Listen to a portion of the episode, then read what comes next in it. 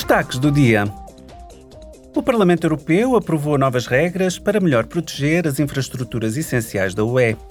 As novas regras harmonizarão a definição de infraestruturas críticas entre os Estados-membros. Serão abrangidos 11 setores essenciais, incluindo as infraestruturas digitais, a água, a alimentação e a saúde. Os Estados-membros terão de adotar estratégias nacionais de resiliência e a comunicação transfronteiriça deverá efetuar-se através de pontos únicos de contacto designados em cada Estado-membro.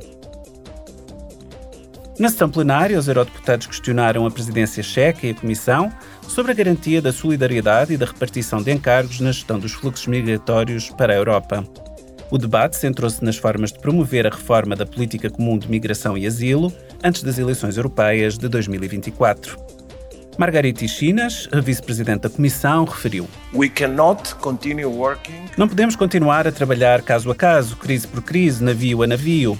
Chegou o momento de criar um quadro europeu sustentável, abrangente e holístico em matéria de asilo e migração. Apresentámos um conjunto alargado de propostas para responder a estes desafios. O novo Pacto em matéria de migração e asilo. É o pacto que melhorará a capacidade dos nossos Estados-membros para gerir a migração através de um sistema baseado no direito da UE e no método comunitário.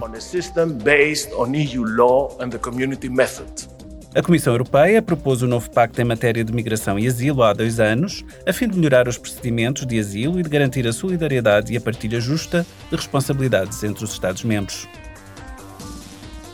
Em Estrasburgo, os eurodeputados ratificaram a prorrogação por mais 10 anos das restrições em vigor para os navios da UE que pescam nas águas territoriais nacionais de outros Estados-membros tal permitir-lhes-á reduzir a pressão da pesca em algumas zonas e preservar as atividades económicas locais e de pequena escala ao largo das suas costas. Os pescadores terão agora de chegar a um acordo a nível local, numa dimensão europeia.